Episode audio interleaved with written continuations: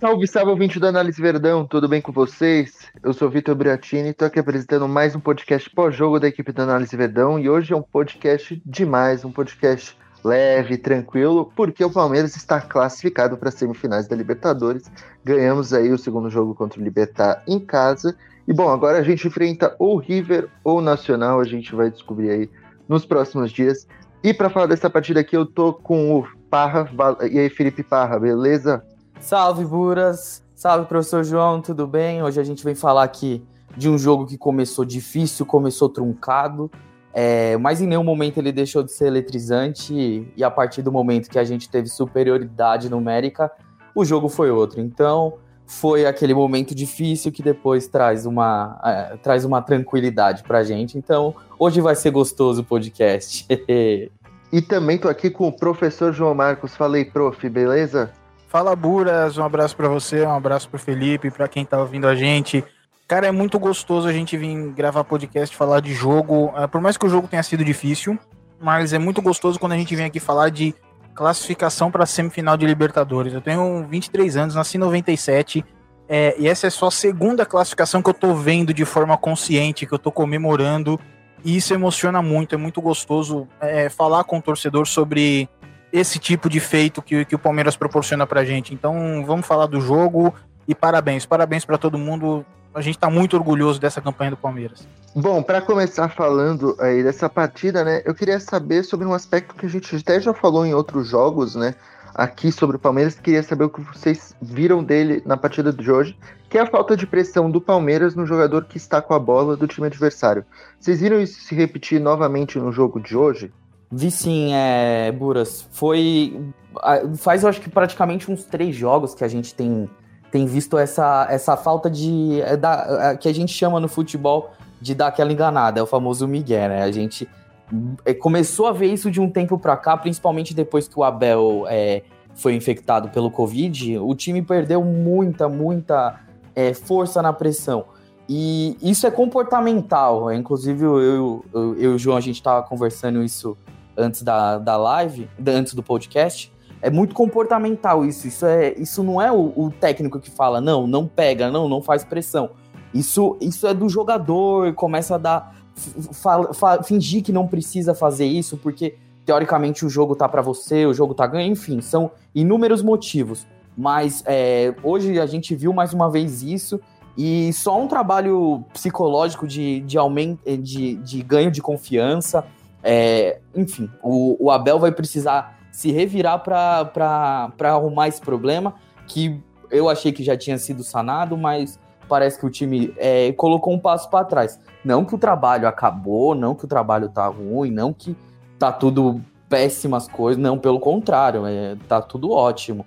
Só tem esse problema que precisa ser revisado, porque se o Palmeiras perder a intensidade da marcação que vinha tendo, a gente não tem um ganho, a gente não tem aquela recuperação no meio de campo que fazia a gente é, é, sair na frente sempre no começo dos jogos, que estava acontecendo ultimamente a gente não tem visto, tem sido difícil é, os jogos devido a isso. É, é, eu, vou, eu vou nessa mesma linha do Felipe, assim, foi perfeito quando ele fala que a intensidade, a pressão na bola é uma questão comportamental, não é? é... Só que eu vou por um outro caminho, eu vou pelo caminho do treinamento, né, para tentar é, é, explicar o que pode estar acontecendo. É, a gente tem falado muito sobre o surto de Covid que, que o time passou e que isso seria um problema porque o trabalho estava estagnado. Estávamos jogando bem, estávamos com intensidade, estávamos pressionando bola, mas o trabalho é, ele estava parado, porque quem jogou na quarta não joga no domingo porque pegou Covid. E fica duas semanas fora e só volta depois e tem que voltar a treinar aquilo que estava trabalhando duas semanas antes de pegar o Covid. É, então é, é, é, muito complicado você incentivar o jogador no dia a dia a pressionar a bola o tempo inteiro. É, vou dar um exemplo um pouco mais prático. Quando a gente está trabalhando pressão na bola, os treinadores eles costumam, é, no momento que, que perde a bola, por exemplo, que o time está com a posse de bola e perde, os treinadores costumam gritar alguma palavra é, que sirva de estímulo para os jogadores voltarem a pressionar a bola. Isso quando perde a posse da bola, ou até mesmo quando o adversário está com uma posse mais longa e você precisa começar a caçar para recuperar a posse. É, geralmente o treinador grita a palavra reage, o treinador encurtar para o jogador, desculpa, encurtar rápido a bola, ou quando o jogador está muito distante da bola, o treinador começa a falar para subir, encurta, pressiona, pega, alguma coisa do tipo. Tá? Para que esse tipo de palavra? Para que o jogador perceba, é, tenha um estímulo de que ele precisa a, a ir para o duelo e, e, e ir para cima do, do, jogador que tem a bola. Isso não conseguiu ser trabalhado nos treinamentos, esse é um problema. A gente não está apontando essa falta de pressão na bola, falando que o Palmeiras é, é, é corre riscos de perder os títulos na temporada, ou melhor, vou corrigir. A gente não tá falando que essa falta de pressão na bola é um defeito horroroso, é que, que vai destruir o, o Palmeiras ah, nas competições que está disputando. Mas é uma coisa que precisa ser ajustada se a gente quiser ser competitivo contra um time forte como é o River Plate. Porque se a gente der espaço para o River Plate jogar, a gente vai passar certo sufoco. O River Plate é um time muito experiente, é um time técnico, é um time é, que, que é, fica tranquilo quando tem a bola, ele não se incomoda de ter a bola no pé. O Galhardo trabalha há muito tempo com esse time. E se a gente vê no jogo contra o River Plate algumas cenas, como as que a gente viu hoje contra o Libertad, um jogador está cercado por três palmeirenses, nenhum dos três pressionar forte a bola, cada palmeirense com um metro e meio, dois metros de distância da bola, é, eles vão chegar no nosso gol com muita facilidade. O Abel sabe disso. É, é Aliás, eu sempre gosto de, de ressaltar isso. Uh, os times do Abel são feitos para pressionar a bola o tempo inteiro. O modelo de jogo dele só funciona se a bola estiver pressionada o tempo inteiro. E ele sabe que precisa corrigir isso. É... A gente confia no trabalho dele, mas eu acho que é importante a gente ressaltar porque o começo do jogo a gente teve algumas dificuldades. A gente comentou isso na live, né? Para quem tá escutando agora não assistiu a live, procura lá no YouTube. É, por coincidência, eu e o Felipe estávamos na live e a gente falou é que o lado direito do Palmeiras poderia ser uh, um perigo para a gente, um, um, um, um, caminho forte para o Libertar, de que eles explorariam a bola esticada em cima da defesa, foi o que eles fizeram, e a gente falou que a bola ela só consegue ser esticada se ela está sem pressão. E foi o que a gente viu no começo do jogo, por isso o começo do jogo foi tão difícil para a gente. Uh, enfim, é, é uma coisa para a gente ficar atento. Daqui a pouco tem semifinal de Copa do Brasil, antes dessa semifinal de Libertadores. E é um período bom para a gente trabalhar, evoluir e melhorar nesse aspecto, porque quando a gente acertar essa pressão na bola, a gente vai ser um time muito melhor e muito mais competitivo. Eu garanto isso aqui. Acertando a pressão na bola, a gente é um time muito mais seguro, mais competitivo e vai jogar melhor ainda do que a gente está jogando.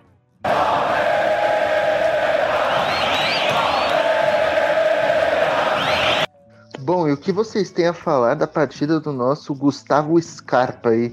que fez um belíssimo gol, o gol que começou tudo, né? É, que deu início aí à classificação do Palmeiras. O que, que vocês têm a falar do gol dele? Aliás, da partida dele. É, eu, eu vou, vou, vou ser bem enfático sobre o Gustavo Scarpa, porque é um jogador que por muito tempo eu já tinha desistido, de verdade. Eu já achava que era um, um jogador que não ia dar certo no Palmeiras, não se encontrava, e assim sucessivamente. Aí entrou é, o, o próprio Luxemburgo já tinha dado uma, uma chance para ele de lateral esquerdo. Eu tinha achado legal a apresentação dele de lado esquerdo, mas como o time do Luxemburgo era uma bagunça terrível, a gente não conseguiu entender exatamente o que era. E a partir do momento que ele entrou na lateral, começou a jogar bem e tal, eu já vi um, um crescimento de confiança no Scarpa, e isso já começou a mudar toda uma situação. É, a partir do momento que ele cresceu a confiança, parecia que a bola já não queimava mais no pé dele, que ele já não tinha dificuldade de correr com a bola em campo. E, e até então, até hoje, para mim, é, ele estava sendo, até jogo passado, ele estava sendo um, um, bom lateral, mas ele não passaria disso. Mas é, ele foi usado já no último jogo é, contra o Bahia, no, no, no setor central, no lugar do Rafael Veiga. E hoje, novamente, ele só foi produzir a hora que ele começou a ocupar esse setor central. Ele saiu do lado esquerdo, onde ele estava batendo cabeça com o Vina no começo do jogo, e deixou a, a, a lateral esquerda para o Vinha, é, a ala esquerda ali para o Vinha atacar o espaço, e ele começou a jogar no meio. E, e foi a partir daí que ele começou a ter a, a aparição incrível, né? O, ele é muito letal no chute dele, ele arrisca mesmo de fora. É, para alguns técnicos isso é um problema, para alguns é uma solução. É, depende de quanto você sabe é, fazer essa, esse equilíbrio do Gustavo Scarpa, porque se ele começa a chutar que nem ele fazia antigamente do nada, é um negócio totalmente sem objetivo e não é pensado. Agora você vê que ele arrisca das formas é, que ele sempre vai bem. Ele consegue, ele, ele busca o espaço, o buraco para chutar a bola, porque ali é difícil do, do, do, goleiro conseguir ter uma reação depois que a bola passa da zaga. Se você tá na frente da bola, a bola passa de você, você tem um menor tempo de reação. E o Martin Silva é um grande goleiro, a gente viu hoje, a gente viu semana passada, a gente via no Vasco. E o Gustavo Scarpa conseguiu ter um jogo incrível hoje, a partir do gol, a partir da mudança de, de espaço dele dentro de campo. Quando ele começou a atuar um pouco mais no setor central, é, ele não, o Palmeiras não tem um criador, não tem um, um articulador de bola. É, mas os meias do Palmeiras começaram a se acertar depois do Abel, porque o Abel é, mudou o papel do meia. Ele não é mais um articulador, não é o criador de jogadas. Ele é um segundo atacante, ele pisa, ele pisa na área, ele ocupa o espaço que o, que o 9 não está ocupando. Então, a partir daí, a gente teve superioridade numérica na área e o Palmeiras se mostrou um time muito letal e juntamente o Gustavo Scarpa, né? É, deixa eu trazer alguns números do Gustavo Scarpa para a gente ilustrar o que foi a atuação dele no jogo de hoje, né? É, o Gustavo Scarpa marcou um gol, o primeiro gol, ele deu uma assistência, é, teve 90% de precisão nos passes, né? Ele deu 29 passes, é, é, tentou 29 passes, acertou 26 tentou seis cruzamentos, acertou três, acertou metade desses cruzamentos. E um número que me chama muito a atenção. É, no jogo, o Palmeiras finalizou 22 bolas, acertou 12 no gol. Certo? Vamos pegar esse número: 12 bolas no gol. O Gustavo Scarpa foi responsável por quatro dessas 12. É, um terço do, do, das finalizações do Palmeiras no gol do Libertar foram de responsabilidade do Gustavo Scarpa. Ah, na live que a gente gravou mais cedo, eu tinha falado que eu ainda tenho desconfiança sobre o futebol do Scarpa. E, nossa senhora, o que eu tomei de porrada no chat do, do, da live não tá, não tá escrito. Porque todo mundo fala assim, como assim não confia no futebol do Gustavo Scarpa? É... E, e, e, e apesar dessa excelente atuação do Gustavo Scarpa hoje, é, eu continuo ainda desconfiando do Gustavo Scarpa por detalhes do jogo que são muito importantes. A reação pós-perda dele ainda não é a ideal. Ah, é um jogador que muitas vezes, quando ele, ele parece que ele tá displicente no momento sem bola, ele prefere lamentar e abaixar a cabeça do que retornar para marcar, mesmo que a bola não esteja no setor dele.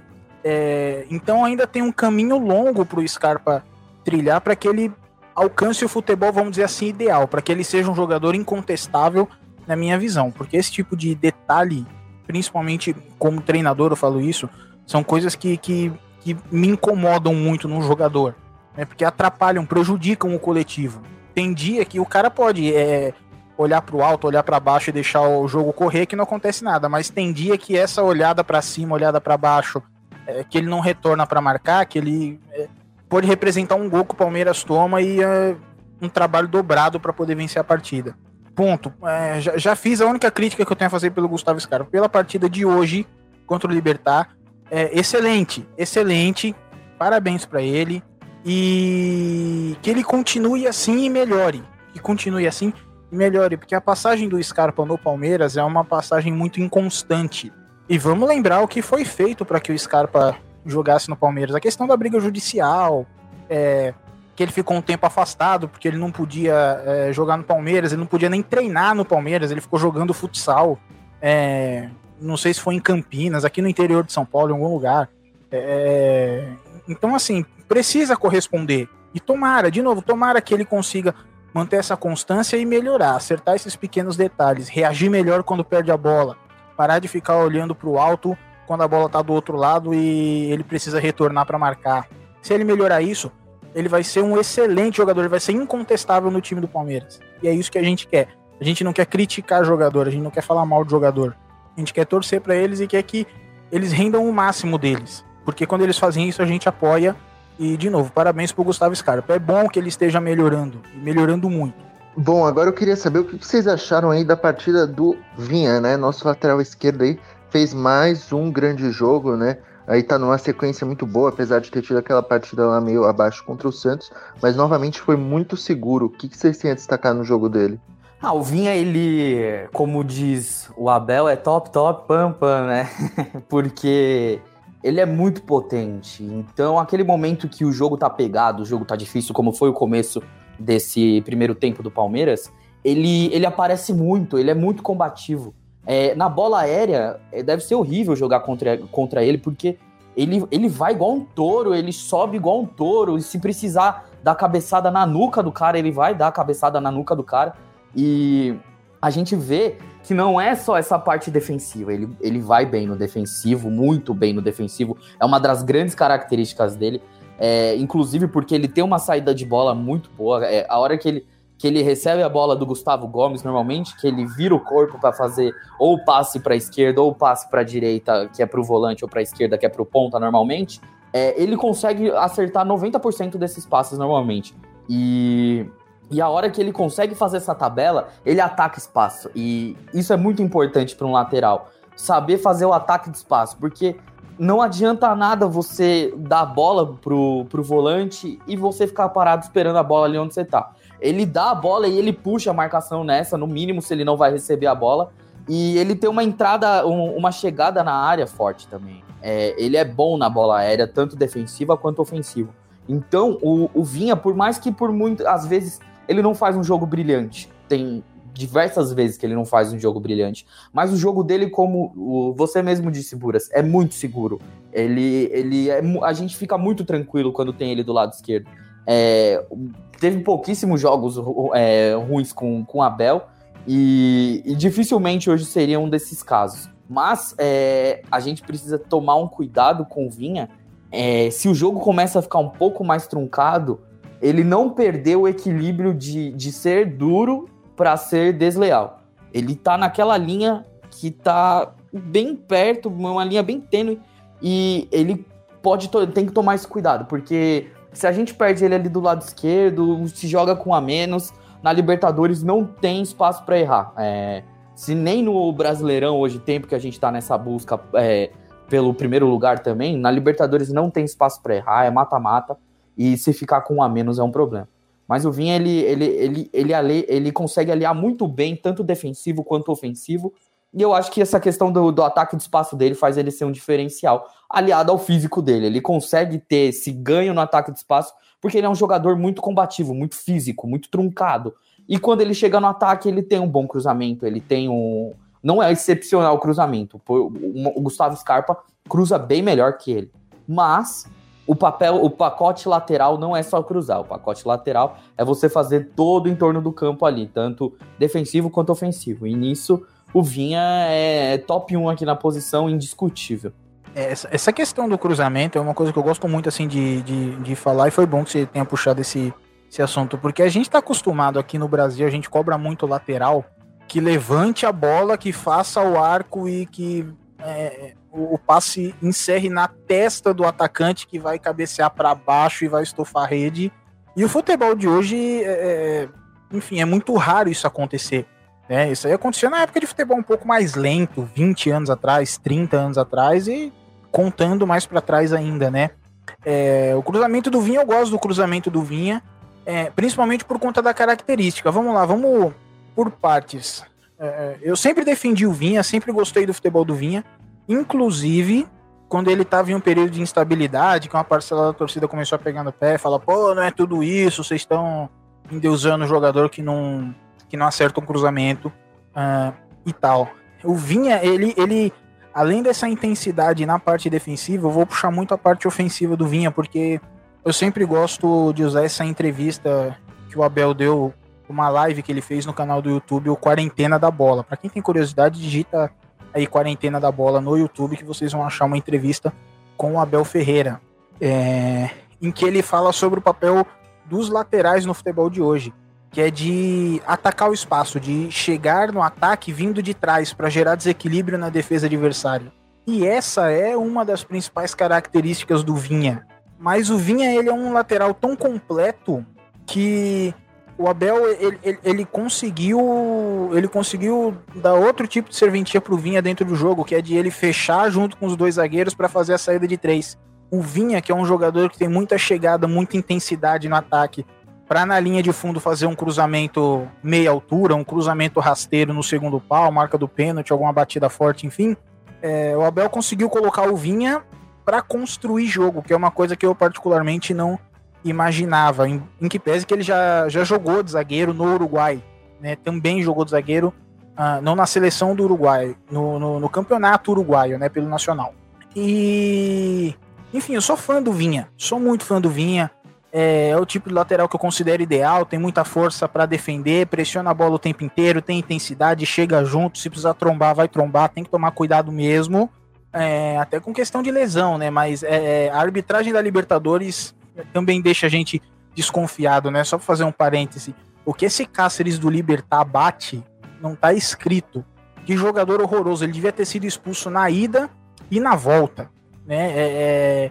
Enfim, é um horror. Então, é, às vezes o juiz não expulsa um cidadão desse, mas expulsa o Vinha, que chega junto o tempo inteiro. Né? E tem que tomar cuidado com as lesões, enfim. Mas é, é isso, o Abel foi perfeito, né? Virou meme, mas ele foi perfeito. É top, top, top.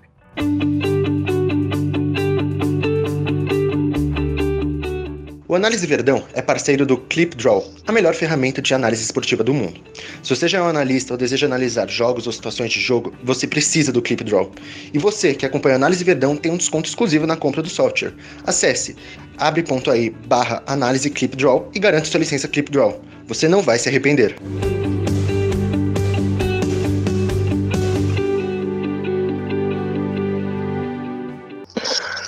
E o que falar da partida de Marcos Rocha, né? O Marcos Rocha aí que foi o lateral direito titular da equipe do Palmeiras, né? Inclusive um pouco criticado, né? É, quando saiu a escalação, enfim, porque os nossos laterais direitos, que não se chamam Gabriel Menino, geralmente são bem criticados, né? Enfim, o que, que vocês acharam ali da partida dele no jogo de hoje? Ele ali que fez uma linha, atuou na linha de três aí do Palmeiras. O que, que vocês acharam? Então, é, é complicado analisar o Marcos Rocha hoje porque ele saiu de, um, de uma Covid, né? E a Covid ela ataca o pulmão. E o principal do lateral é ter potência para subir, voltar, subir, voltar, subir, voltar. E ele já estava 10, dia, é, 10, 15 dias parado e, e, e, e, ainda teve essa doença. Então foi complicado para o Marcos Rocha, porque ele, ele deu sustância para os volantes conseguirem sair jogando. É, isso deu um problema no começo do jogo, porque a gente não estava conseguindo sair jogando. O jogo estava muito truncado no meio, tinha muita, muita é, tinha muito jogador do Libertar no meio, e qualquer tentativa de fazer uma tabela não estava acontecendo. E aí, alheia, junto com isso, o, o fato do Palmeiras hoje estava com um problema também de. É, o time estava muito, muito, muito separado um do outro. Tava, não tinha aproximação para fazer tabela, toque, fazer triangulação, girar o triângulo. A gente não conseguiu fazer isso por causa da distância entre os jogadores. Eu acredito que isso tenha sido mais um, um trunfo do, do, do Libertar do que um erro do Palmeiras. O Libertar conseguiu marcar direito, mas faltou aquela, tanto na parte defensiva quanto na parte ofensiva, faltou aquela, aquela garra, aquela entrega. Garra não, mas aquela entrega um pouco a mais para ter o, é, a movimentação e ter a superioridade numérica, ter a triangulação. E o Marcos Rocha hoje ele, ele, ele entrou nesse problema. Quando o time estava com a bola, é, ele errou muito no começo, é, errou passe, não atacava espaço, não subia. Por quê? É, ele estava travado na linha de três ali, porque também estava dando liberdades para os volantes. Você viu que o menino jogou muito do lado direito, e a hora que ele, o menino fez a dobra do lado direito, que ele começou a fazer a dobra, melhorou um pouco o jogo do Marcos Rocha e foi a partir daí que a gente também conseguiu jogar um pouco mais. Então a atuação do Marcos Rocha defensivamente, para mim foi bem legal. Eu acho que o Marcos Rocha ele tem uma dificuldade muito grande é, quando ele vai ter que disputar a bola de cabeça. Ele fecha o olho, ele abaixa a cabeça, ele não salta. Então esse é o grande problema do Marcos Rocha e não tem mais como recuperar isso, porque é um jogador de 32, 33 anos que sempre sofreu com esse problema e não é agora que ele vai melhorar. Mas a gente tem. Essa é a uni, foi a única dificuldade que eu consigo citar do Marcos Rocha defensivamente nesse jogo. Porque em questão de um contra um, em questão de cobertura, achei que ele foi super bem, óbvio. Ele teve aquele erro lá no. tentando devolver a bola de cabeça do meio de campo com o Everton longe aquilo é coisa de, de, de garoto fazer, qualquer outro jogador teria, sei lá, jogado a bola para longe, teria chutado, porque ali não é lugar de brincar, mas do mesmo jeito que ele errou, ele foi lá, recuperou. Então eu não vou julgá-lo tanto por isso, eu vou jogar só um pouquinho, eu prometo. E mas a, aí eu vou jogar outro momento do Marcos Rocha. A partir do momento da expulsão, ele estava envolvido no lance, não diretamente porque foi o Veiga que estava no lance da expulsão, mas ele que tomou a falta do Cáceres antes, e inclusive Cáceres levou o amarelo por causa dele. A partir desse momento, o Marcos Rocha jogou. Marcos Rocha teve espaço, o corredor do lado direito foi completamente dele, porque o Verão começou a fazer um papel de atacante junto com o, com o Rony e, e, a, e, e, deixou totalmente espaço do corredor. Foi ali que ele conseguiu dar o, a, a assistência pro, pro, pro Rony fazer o gol dele. E a partir, da, a partir daí o Palmeiras mandou em campo e a partir daí o Marcos Rocha começou a ganhar até bola aérea defensiva, que é, que é difícil de você ver. Então, foram dois momentos de jogo e o, o Marcos Rocha ele conseguiu é, viver o que o Palmeiras viveu no jogo. Começou o jogo muito mal, foi melhorando, melhorando, e a partir da expulsão foi um outro jogo, foi um outro time muito melhor, e foi um outro jogador, foi muito melhor. Foi aquele Marcos Rocha que a gente conhece, né? É, o... Eu concordo com o Felipe nessa, nessa separação, né? Entre dois momentos do Marcos Rocha no jogo, mas eu ainda tô incomodado com a atuação do Marcos Rocha. Eu não, não gostei do jogo dele é, é, é, em nenhum dos dois momentos. Tá? Tanto defensivamente quanto ofensivamente. Concordo com, com o Felipe, a leitura da jogada aérea do Marcos Rocha. A gente sofreu muito no primeiro tempo com o Libertar, esticando bola em cima do Marcos Rocha e ele perdendo as jogadas pelo alto. É, chegando a um ponto assim de que o Marcos Rocha disputava mal a bola, praticamente não conseguia disputar a bola e que por isso a segunda bola era praticamente ganha para o Libertar, porque era uma bola escorada pelo atacante do Libertar. Né? Não tinha disputa, a bola não era mascada no alto para ter a, a, disputa da segunda. A segunda já era praticamente ganha pelo Libertar. É... E a atuação ofensiva do Marcos Rocha também é, eu acho muito questionável. É... Vou trazer alguns números, trazer alguns números do, do Marcos Rocha é, que me chamaram muito a atenção. A precisão de passe dele de 76%. Dos jogadores que começaram o jogo, ele é, é, é o segundo jogador que, que com, a, com a pior precisão. Né, o, o, jogador com a pior precisão foi o Rony. Precisão de passes. É, bolas perdidas pelo Marcos Rocha, perdas de posse de bola. O, Mar, o Marcos Rocha perdeu 17 bolas ah, no jogo. E, isso também é muita coisa. Ele foi o segundo jogador que mais perdeu bola é, na partida. Enfim, é, eu, eu entendo a escalação do Marcos Rocha é, por parte do, do Abel, porque o Marcos Rocha ele também dá uma certa versatilidade para o time em termos táticos e de posicionamento, porque o Marcos Rocha pode fazer essa saída em três, como também pode abrir o campo e subir como ala e dar largura. É, mas não gostei, não gostei da atuação dele. Acho que tem, uh, tem esse alívio da Covid pro Marcos Rocha. É importante sempre pontuar isso, porque é uma doença complexa, é, se, se conhece pouco, que os jogadores ficam muito tempo afastados, porque duas semanas é muito tempo em termos de treinamento físico, em que os jogadores perdem rendimento, os jogadores não conseguem fazer nenhuma atividade, isso é importante de pontuar. Então vamos supor que o jogador tenha um espaço de 100 metros na casa dele para correr. Primeiro que ele não pode sair correndo nesses 100 metros, praticar nenhuma atividade, porque senão ele vai estar tá espalhando a doença pela casa. Ele tem que ficar isolado no quarto dele. É, é, em segundo lugar, que, que ele não tem capacidade física quando ele tem, quando ocorrem sintomas, que tem dificuldade de respirar esse tipo de coisa. Isso acho que alivia a atuação do Marcos Rocha na partida de hoje. É importante pontuar é, que vai demorar um pouco para ele retomar o ritmo dele, não tem jeito. É, quando ele entrar em campo, vai ter que ter um pouco de paciência, vai ter que cornetar, mas cornetar sempre pesando uh, esse retorno dele recente. É, pelo menos é isso que eu penso. Tem que ter um pouquinho de paciência com o jogador, porque Gabriel Menino tá na pauta, a gente vai falar sobre ele, né, jogando no meio-campo, mas eu vou repetir aquilo que eu falo desde o início do ano. O Gabriel Menino tem que jogar no meio-campo.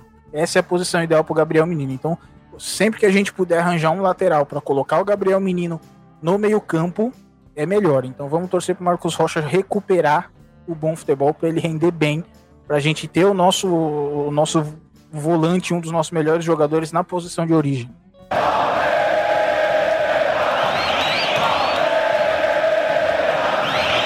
E o que vocês têm a falar da partida do Danilo, né? Nosso volante aí que está sendo cada vez mais e mais elogiado aí. Fez hoje mais uma partida muito boa, super regular sempre.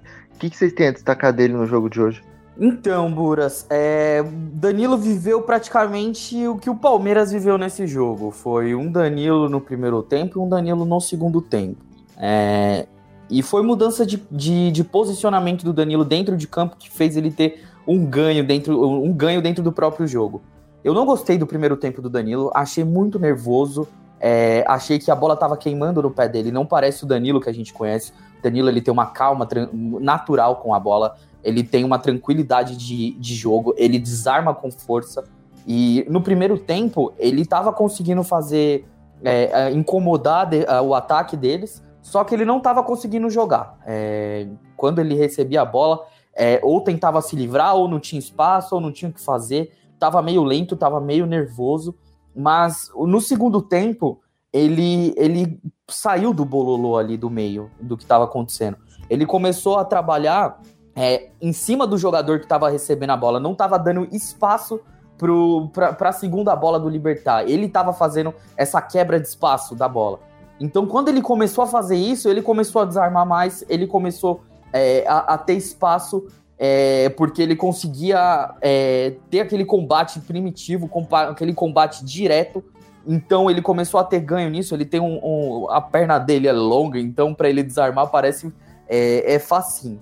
E, e aí, nesse segundo tempo, a partir do momento que a gente começou a, a ter superioridade numérica, que a gente estava com um jogador a mais, foi outro jogo do Danilo. Nossa, foi incrível, porque ele estava com espaço para fazer a saída de bola. Teve um momento ali que, se eu não me engano, aquele, o que parece o Cáceres, que entrou no segundo tempo, esqueci o nome dele, foi fazer uma pressão em cima do Danilo ali. O Danilo, ele deixou a bola passar por debaixo da perna, girou. Nisso que ele girou, ele abriu um leque de, de, de oportunidades para o Palmeiras naquele momento. E, se eu não me engano, foi a hora que aconteceu o segundo gol do Palmeiras. É, ele conseguiu abrir o campo, que ele entregou a bola para o menino, o menino que carregou, achou o Marcos Rocha e achou o Rony. E a partir daí o Danilo começou a ser o Danilo que a gente viu por muito tempo, é, desde que começou a entrar no lugar do Patrick de Paula, que era aquela troca da época, e, e começou a ganhar espaço.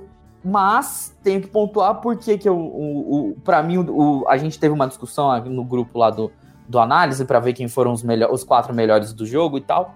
E entraram nessa na pauta de Danilo como um dos melhores, eu não concordo. Achei o primeiro tempo dele muito fraco, já é um jogador hum, é um jogador novo, óbvio, começou agora, mas já não é o seu primeiro jogo de Libertadores, dava para ter tido um, uma atuação um pouco mais sólida, porque foi uma atuação de muito altos e baixos, começou muito mal, foi melhorando, melhorando, até que chegou num ponto bom. Então, pela essa falta de regularidade dentro do jogo, eu não pontuei o Danilo como um dos melhores para mim mas ele teve uma, uma crescente no segundo tempo incrível, como a maioria do time. Pouquíssimos ainda continuaram abaixo. Então, é, para mim, essa foi a contribuição do Danilo hoje. Foi um. Começou mal e terminou bem. Eu adoro o futebol do Danilo. Adoro. Então eu espero muita coisa dele. Porque isso me chamou atenção na primeira partida do Danilo. É, de como ele domina a bola sempre levando para o espaço, de como ele joga sempre de cabeça erguida, de como ele sempre olha para frente para tentar o passe. É, e ele dá esse passe vertical, é bola para frente, ele não fica rodando bola, não fica é, girando em volta da bola, aquilo que a gente chama de enceradeira, né? Ele é, ele é direto, ele domina a bola, coloca no espaço e põe a bola na frente, dá o passe na frente. É, eu espero muita coisa do Danilo e eu concordo. O jogo dele hoje foi foi razoável, eu achei razoável, né? Ah, em que pese sim que ele é um jogador jovem, tem 19 anos, ele vai oscilar ainda. É, aliás, não é a primeira vez que ele oscila na Libertadores. Né? Aquele jogo nosso contra. Acho que foi contra o Guarani lá no Paraguai, o 0 a 0 é, Foi uma atuação muito razoável dele. Teve alguns momentos que ele errou muito passe. É, é, é natural. Infelizmente é natural. Mas é, a gente também precisa entender o contexto do jogo, que é o que o Felipe falou. Quando o Libertar ficou com um jogador a menos, começaram a surgir espaços. A gente falou isso na live sobre como o Libertar marca, que são aquelas duas linhas de quatro, quando você marca com duas linhas de quatro, é, eles fazem um bloco e vão de acordo com a posição da bola. Eles tentam colocar o máximo de jogador possível na região da bola. E quando a bola está na faixa central do campo, eles fecham. É um muro que tem na frente do volante. O volante não consegue dar espaço para frente. Então ele teve dificuldade nesse momento. Quando ele começa a abrir o jogo e o, Libertar tá com 10 jogadores na linha, o muro vai para o lado do campo. Então a jogada tem dificuldade em progredir. Isso prejudica o jogo do Danilo. É, quando o Libertar tem um jogador expulso, começam a surgir espaços. E aí o jogo dele flui melhor, né? Uh, mas é isso, assim, não foi uma atuação ruim do Danilo, mas eu acho que foi muito. É, é, é, o jogo condicionou, né? O que foi a atuação do Danilo, e, e o ideal é que o jogador consiga é, impor seu jogo independente do, do, do contexto da partida. Mas ok, é normal, vai oscilar. O Danilo vai ajudar muito a gente nessa semifinal de Libertadores também. É, faz parte, faz parte. Tem que apoiar e esperar o desenvolvimento do jogador. Ele vai se desenvolver com certeza é, com o Abel. Ele melhorou muito, inclusive, com o Abel também. É, não à toa ele tem jogado mais como titular, né? Desde que o Abel chegou no Palmeiras. Independente da questão do Patrick, né? Com o retorno do Patrick, o Danilo continuou tendo as suas oportunidades como titular. Então, é, é mais um jogador que vai ajudar a gente nessa reta final de temporada. Ainda bem que temos um volante desse nível e com essas características. Bom, e para encerrar esse podcast, eu queria saber o que vocês acharam da partida do Gabriel Menino, um dos nossos meninos de ouro. Aí jogou hoje no meio de campo depois de muito tempo, né? né na nos últimos jogos estava jogando ali pela lateral direita, porém começou no Palmeiras, né? No início do ano sempre era ali pelo meio de campo. Queria saber o que vocês acharam dessa volta dele aí pro meio. Ah, eu adoro falar do menino, né? Porque para mim ele é um jogador de 33 anos enrustido aí num corpo de, de, de 18, 19, 20, porque ele tem. Parece que ele tem uma experiência fora do normal, ele é gelado, ele é regular, eu acho que isso é muito importante. É, jovens, principalmente no seu primeiro ano de, de profissional, eles variam, eles têm altos e baixos. É muito natural você ver essa oscilação do jogador novo. Você viu o Patrick, é, Patrick de Paula ter essa oscilação. O, talvez o Danilo esteja tendo essa oscilação, não quero acreditar nisso, mas o Verón já teve essa oscilação. É, o, o, o menino não tem essa oscilação. O menino é um jogador que joga regularmente todo jogo. E não é um nível baixo, não é um nível de regular ok. Não, é um nível bom, ótimo, excelente, bom, ótimo, excelente. Ele não diminui esse posto, esse papel. É, ele consegue achar espaços dentro do jogo que é, é coisa de, de, jogador que vai brilhar na Europa. E eu falo isso sem medo nenhum de estar tá errado, eu sei que eu tô certo. É um jogador multiposicional. É, ele atua nas três, nas, nas, no, nos três espaços do campo. No primeiro, segundo e terceiro terço ele consegue atuar. É, ele tem explosão, ele tem velocidade, ele tem desarme. É, ele é praticamente um todo campista. É, é, eu, eu, vejo alguns jogadores é, semelhantes a ele no mundo. Eu acredito que ele tem um potencial para ser um, praticamente um Kevin De Bruyne em questão de, de característica, estilo de jogo. E, e hoje se mostrou mais uma vez polivalente. Concordo com o professor. É, o, o menino tem que jogar no meio. Ele é jogador. Ele, a, a, posição dele no meio é ideal, porque ele é um todo campista, ele é completo. Ele tá em todos os espaços do campo. Do mesmo jeito que ele tá desarmando, ele tá armando lá na frente. É, ele tá. Ele, ele consegue fechar o bloco, ele pressiona. Então, eu não sei falar mal do Gabriel Menino, porque o Gabriel Menino não tem nada para se falar mal dele. É, é, a revelação do futebol brasileiro em 2020, sem a menor sombra de dúvida. Não teve um jogador da idade dele que fez o que ele tá fazendo. É, não é à toa que ele chegou na seleção brasileira. Ah, mas falta lateral direito do Brasil.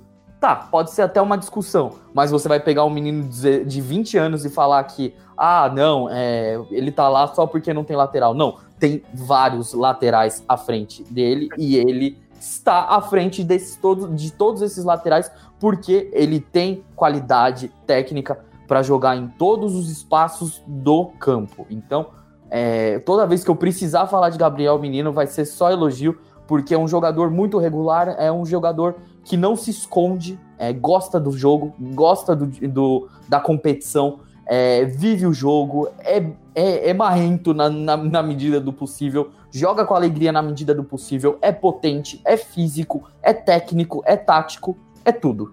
Eu acho engraçado, né, quando os caras tentam contestar o Gabriel Menino na seleção, como se fosse comum, né, um jogador jovem no seu primeiro ano de profissional receber uma convocação para a seleção, né? Mas isso aí a gente entende quem é que, que fala essas coisas, né? A gente sabe, já teve um agora na internet aí é, falando que o Palmeiras chegou na, nas fases finais do mata-mata porque só enfrentou Baba, né?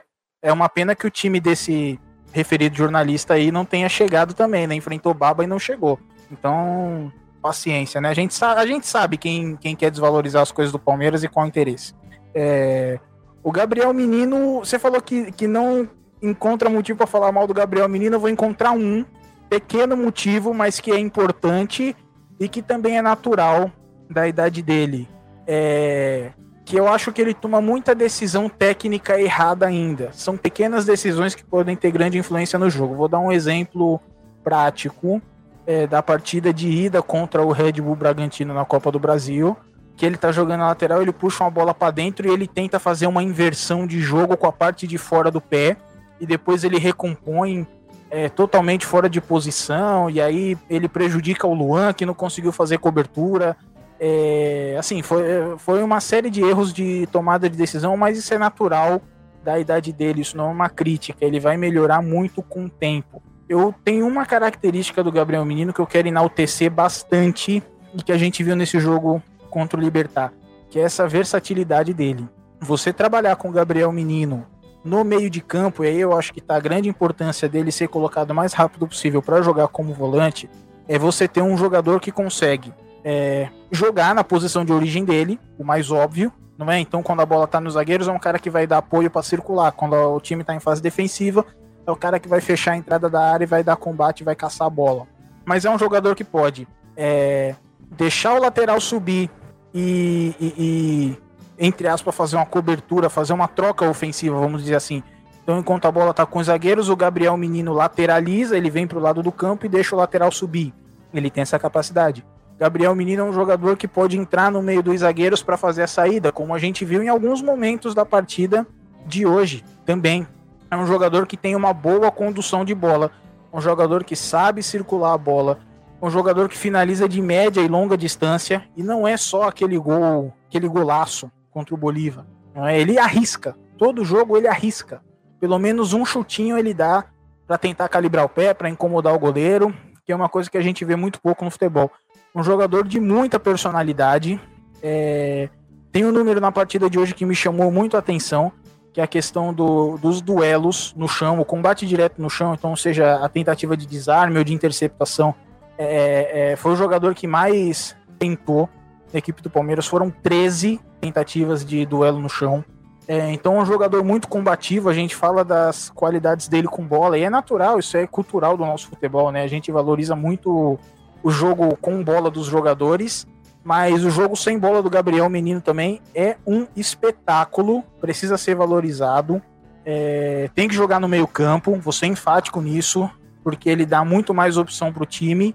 E é, eu espero, espero do fundo do coração que a gente seja campeão dos títulos nessa temporada, o máximo que puder. A gente está nas, na, nas três frentes, a gente está disputando bem os três campeonatos. É, mas eu espero que ele não vá cedo para a Europa. Que a gente possa desfrutar muito do futebol dele, que ele possa ser um jogador querido pela torcida, quem sabe um ídolo, é, antes de seguir a carreira dele. Porque é um jogador, é um jogador realmente diferente, é um jogador que a gente vê que, que tem identificação com o clube. É, enfim, eu não sei se eu estou sendo muito utópico, mas eu gostaria mesmo de ver ele muito mais tempo no Palmeiras. Eu não, não quero que ele saia cedo, Quero que ele evolua aqui, que ele atinja o, auge dele aqui no Palmeiras antes de seguir para a Europa. Bom, ouvintes do Análise Verdão, por hoje é só. Falamos aí desse jogão do Palmeiras contra o Libertar. E agora vem só dificuldade pela frente, pessoal, porque Palmeiras está, querendo ou não, brigando nos três campeonatos que disputa, né? E aí são semifinais pelas próximas quatro semanas. Nas próximas duas tem da Copa do Brasil e nas outras duas da Libertadores. Então, queria agradecer primeiramente ao Felipe Parra por estar nesse podcast. Valeu, Felipe. Valeu, Buras, obrigado, valeu, João, valeu todo mundo que, que tá acompanhando a gente aí. É um prazer estar aqui novamente, principalmente falando do Palmeiras, é, no que foi ele hoje, no que se demonstrou em campo. É, por mais que tenha sido muito difícil o jogo, é, parece que o Abel sempre encontra um, um, um, escape, uma saída, alguma forma de fazer o torcedor sorrir. Então, só alegria. Muito obrigado de novo aí e até a próxima, pessoal. Agradecer também a participação do nosso querido professor João Marcos. Valeu, João. Valeu, obrigado, Buras, obrigado, Felipe, obrigado a todo mundo que ouviu a gente até aqui. E queria deixar aqui, parabenizar o elenco do Palmeiras, o Abel, é, toda a comissão técnica, todo o pessoal que trabalha no Palmeiras, por essa classificação à semifinal da Libertadores. É, cara, é, é de deixar muito feliz. Deixa muito feliz a gente, é, deixa orgulhoso e pode ter certeza que a gente vai apoiar bastante nessas próximas semanas é, para que a gente saia campeão de pelo menos um título, mas por que não dois ou três títulos, né? Pezinho no chão, mas com confiança e principalmente com muito apoio é, vamos para cima, vamos para cima que a gente tem tudo para fazer uma temporada histórica. Um abraço para todo mundo. É isso aí, ouvinte da Análise Verdão. Muito obrigado por ter escutado a gente aqui. Nos siga nas redes sociais, Análise Verdão no Twitter e Análise Verdão no Instagram. E Análise Verdão no YouTube. Estamos quase chegando nos 10 mil inscritos. Então, se você que está ouvindo aí ainda não está inscrito no nosso canal, tira aí um minutinho, vai lá, joga Análise Verdão no YouTube e se inscreve que vale muito a pena. Tá bom? É isso aí, palmeirense. Muito obrigado a todos. Até a próxima. Tchau, tchau.